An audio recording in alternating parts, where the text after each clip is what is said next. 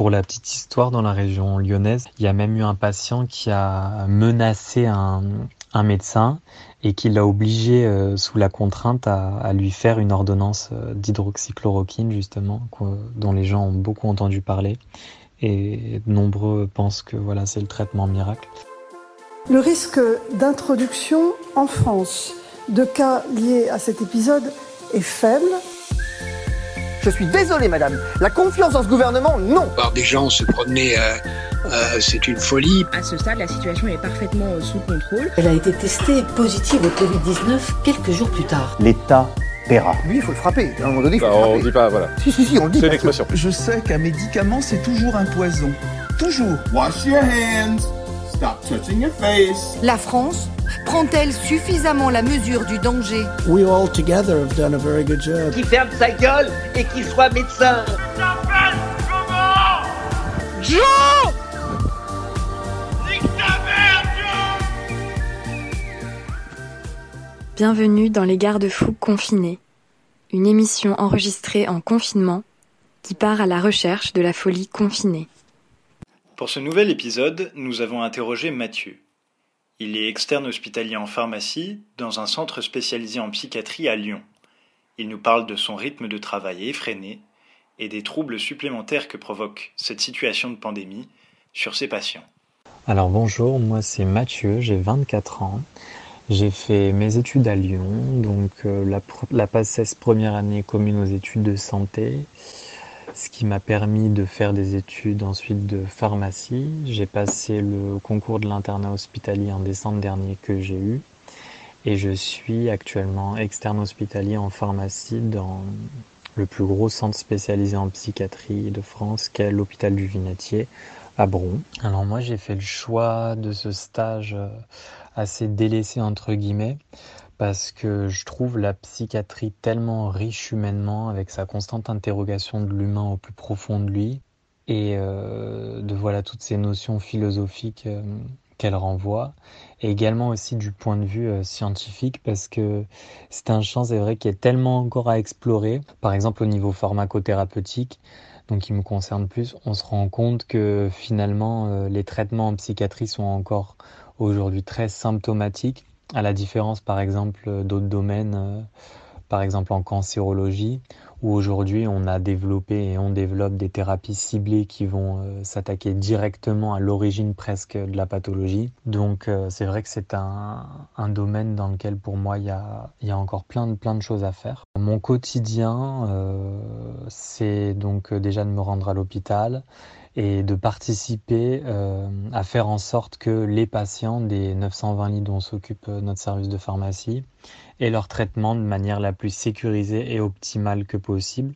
Il y a aussi de, de gérer euh, tous les dispositifs médicaux, de tous les stocks, euh, notamment bah, en cette période de crise sanitaire, euh, des stocks de, masques, de, solutions hydroalcooliques, d'équipements de, protection individuelle qui sont bah, beaucoup venus à manquer et donc euh, auxquels il a fallu appliquer une, une, une, rationalisation assez complexe du jour au lendemain.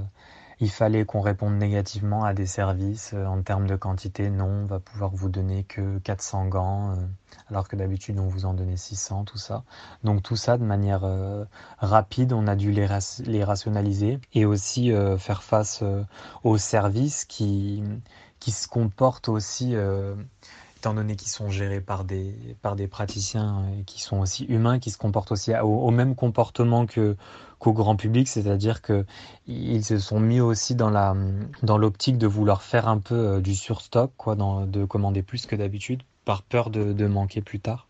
On s'occupe aussi euh, d'une activité de passe qui est la permanence d'accès aux soins de santé, qui est un dispositif qui permet en fait euh, pour les plus démunis, ceux qui n'ont par exemple aucun droit, qui sont sans domicile fixe ou euh, des réfugiés qui ont des obligations de quitter le territoire français au QTF, de venir quand même au sein des hôpitaux avoir des soins, de, des premiers soins et, euh, et d'obtenir également bah, leur thérapeutique euh, s'ils en ont besoin d'une. Et donc euh, ils passent par la pharmacie et on peut leur délivrer leur traitement après un, circuit quand même assez complexe. Et notamment bah, pendant la, crise du Covid, il y a eu un moment, j'ai entendu à un moment donné la question qui s'est posée de suspendre éventuellement temporairement la permanence d'accès aux soins de santé parce que vu que bah,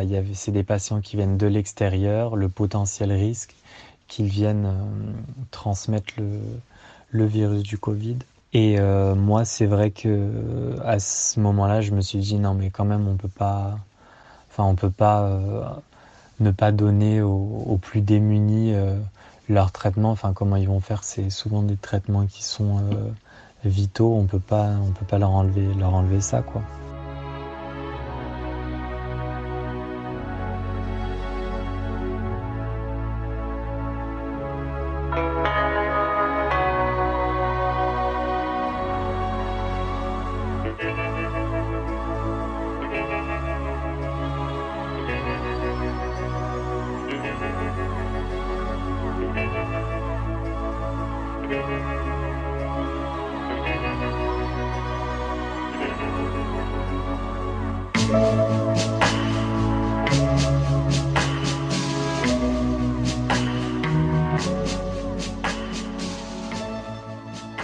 En fait, avec la crise, euh, il y a dû avoir une, réorganisation très rapide.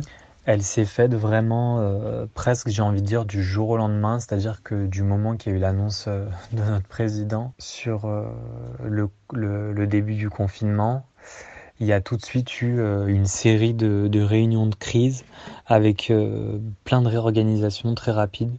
Et du jour au lendemain, il y a plein de d'organisations nouvelles qui se sont mises en place, avec notamment, bah, moi dans mon service, des, des mises en réserve de personnel.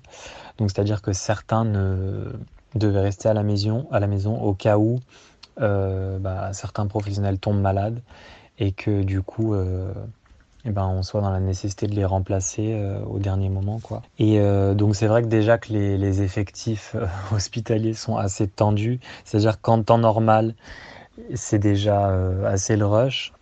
Donc là, le fait de devoir mettre en réserve des personnes a fait que ça a, tendu complètement le, circuit euh, dans notre service. Il a fallu faire appel à, des, étudiants, euh, donc comme nous, et hospitaliers ou non hospitaliers d'ailleurs en pharmacie, et qui ont tout de suite joué le jeu de, de répondre présent et, et d'aider comme on le peut euh, le service en fait pour que pour que l'activité en fait de production de médicaments puisse continuer à être faite parce que les patients sont là, les lits sont occupés et ils doivent on doit continuer en fait euh, Covid ou pas Covid à à, à ce que les, les, patients aient leur traitement et continuent à, à, à, se guérir quoi, se soigner plutôt. Cette crise, c'est vrai qu'on l'a pas vu venir euh, moi, je pense vraiment que, bah, en fait, c'est comme plein de choses dans la vie. Hein. On se dit non, mais ça nous arrivera jamais, ça va pas nous, concerner, c'est trop loin, tout ça, ça. Il peut pas se passer ça pour nous en France, dans notre hôpital. Et en fait, ben, tu te rends compte à un moment donné que si ça arrive et que du coup, ben, du jour au lendemain, tu prends conscience en fait assez brutalement et et du coup, bah, tu es face au truc et tu dois t'adapter en conséquence et, euh, et agir euh, rapidement. Ensuite, euh, après l'hôpital, ben, le soir, je travaille quelques soirées et week-ends dans une officine de ville qui, elle aussi, a dû se réorganiser bah, très rapidement avec de nouveaux enjeux de santé publique, de nouvelles façons de, de donner les médicaments, de, de s'organiser avec l'équipe de devoir faire face à ouais, des départs de personnel qui doivent s'occuper de, leurs enfants à garder, de d'une nouvelle approche avec le patient où d'habitude euh, c'est vrai que bah, le, pharmacien d'officine est en contact euh, direct un peu euh, avec les patients. Et donc là il a fallu bah, déjà rajouter un peu une distanciation. Donc de, bien délimiter les espaces pour que les patients restent assez éloignés, de se protéger aussi, ce qui n'a pas été le cas très rapidement au début. Euh, donc de porter un masque chirurgical, de, de bien euh, au niveau de son poste parce que je travaille dans une pharmacie où il y a énormément de personnel de pas aussi se transmettre euh, éventuellement le virus entre les personnels mêmes Donc dans, un, dans un travail qui est un peu organisé de manière assez rapide avec une rotation du personnel assez importante dans ces grandes pharmacies de ville, bah, c'est vrai que c'était assez compliqué parce que de, de, prendre tous ces mécanismes de ah oui à chaque fois que je change de poste euh, euh eh ben il faut que je le désinfecte euh, il faut pas que je touche euh, directement la carte vitale du patient tout ça. En fait c'est assez difficile dans le de changer ses habitudes dans des dans des endroits où il faut aller assez vite s'occuper vite de plusieurs patients tout ça c'est assez difficile à prendre en compte. Donc avec ça se rajoute la crainte des patients, le climat ambiant anxiogène, euh, ceux qui, qui viennent en décompensation parce que bah, ils allaient déjà pas très bien, ils étaient déjà assez euh, isolés. Et là, euh, avec tout, avec tout ça, avec avec le Covid, bah, ils arrivent, ils comprennent plus rien. Il y a vraiment des patients qui, ouais, ça, ça les rend, ça les rend fous en fait tout ça.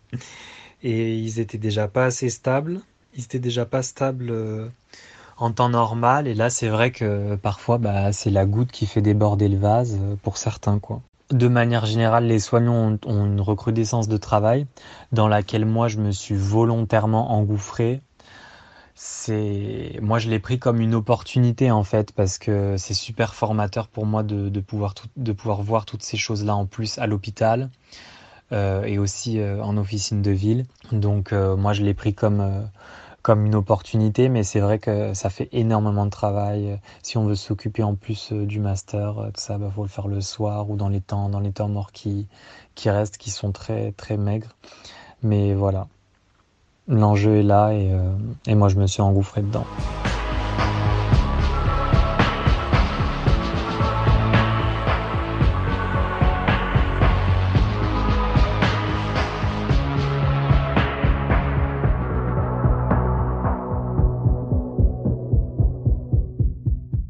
Alors moi, ce que j'ai trouvé vraiment fou, c'est la transition qui s'est effectuée. Vraiment, moi, j'ai vu cette transition, que ce soit à l'hôpital ou dans la pharmacie de ville, en officine. J'ai vraiment vu cette transition s'effectuer du jour au lendemain. Donc pas en même temps pour l'hôpital et l'officine. À l'hôpital, ça s'est fait un tout petit peu avant le, j'ai envie de dire, la prise de conscience euh, et l'alerte euh, en officine. Mais du jour au lendemain, c'est toute une organisation en fait qui s'est, euh, qui a muté, mais vraiment de, fond en comble parce que de, de l'organisation structurelle à la délivrance des médicaments, à la gestion des stocks. Enfin, c'était vraiment un avant-après. Donc ça, j'ai vraiment trouvé ça fou entre guillemets. Et après, les patients aussi. Hein. Il y en a certains, euh, je les ai trouvés relativement fous, hein, comme, on, dit.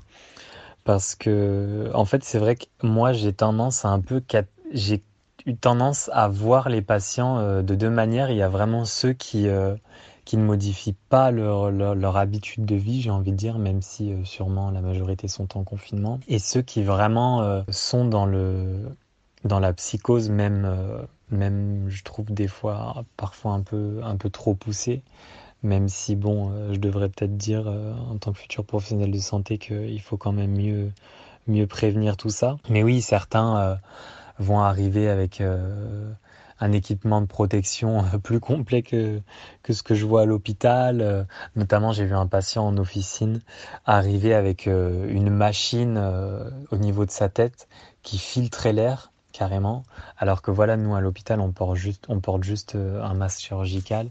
Et si on a un patient qui est contaminé à un FFP2, mais voilà, pas un système de filtration. J'ai eu bah, les gens qui arrivent aussi avec des gants, mais après euh, qui font qui touchent des, des, zones contaminées et après qui retouchent des, éléments euh, eux-mêmes et, dont je sais pertinemment qu'après ils vont ils vont se contaminer. Si jamais ils avaient eu le virus, parce que c'est vrai qu'il y en a tout un tas qui qui, qui a paniqué et qui, qui se protège, mais quand on a l'œil un peu euh, l'œil scientifique et qu'on connaît un minimum tout ça, euh, on voit en fait qu'il y, a des, comportements qui sont totalement absurdes et, euh, ouais, qui font même plus totalement peur euh, aux autres que ne protègent réellement. Quoi.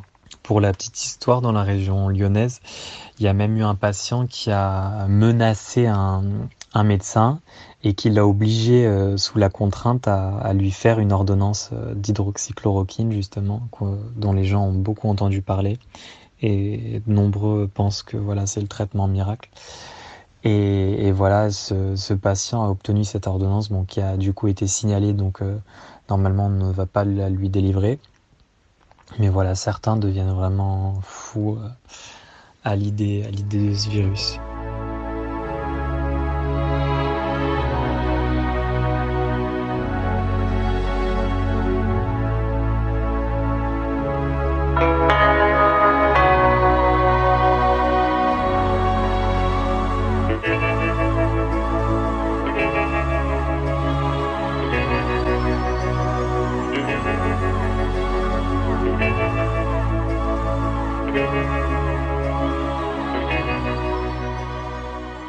Alors d'un point de vue politique de la situation, eh bien pour moi, encore une fois de plus, euh, dans cette crise, c'est les plus fragiles, les plus démunis, les minorités euh, toutes confondues, bah, notamment en santé, euh, par exemple les, les minorités, j'ai envie de dire psychiatriques, les patients psychiatriques qui déjà en temps normal sont tabouisés, sont mis de côté, délaissés ils sautent parce que ça va être eux qui sont touchés les premiers euh, par cette crise. Euh, bah, des exemples bêtes, mais euh, au, centre hospitalier du Vinatier, ben, notamment a été mis en place la réduction des visites, donc pour réduire, pour réduire le risque de transmission du virus.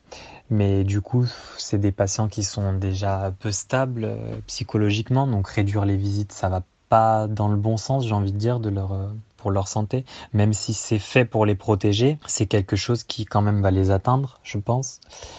Euh, avec donc oui une réduction des visites, des sorties, euh, de nombreux rendez-vous médicaux qui entre guillemets sont dits euh, non, non essentiels et qui sont considérés comme facultatifs, qui sont annulés. voilà tout ce qui est non urgent en fait est, est remis à demain mais la non-urgence, c'est assez relatif, quoi. Donc les plus vulnérables euh, d'un point de vue de, la santé mentale vont euh, directement être impactés de, de cette crise bah, pour plein de choses, hein, mais dont une qui est assez importante, c'est que l'organisation euh, de prévention n'était pas là, n'a pas été faite en amont, avec toujours une logique de faire le minimum un peu, j'ai envie de dire dans le soin euh, le minimum euh, qui marche, quoi. Et sauf que le jour où le jour où il y a une crise, euh, ben, on n'a pas prévu plus. Et donc du coup, ben les, les plus faibles, et notamment dans, mon, dans mon secteur en psychiatrie, ben, les plus faibles, c'est ceux qui trinquent les premiers. Quoi. Une musique qui m'évoque la, la folie de ce moment, ce serait une musique de Lana Del Rey When the World Was at War, We Kept Dancing. Parce que, ouais, ça m'évoque euh, le fait que, de toute façon, on reste des humains et que euh, malgré tout ce qui peut se passer, malgré la crise, eh ben, on reste ce qu'on est. On, on essaye quand même, à notre manière, de toujours un peu profiter de la vie, de d'être léger et de et de danser, même si, même si voilà, on peut pas à l'heure actuelle danser à plusieurs, et eh ben on danse seul et, et on s'en accommode.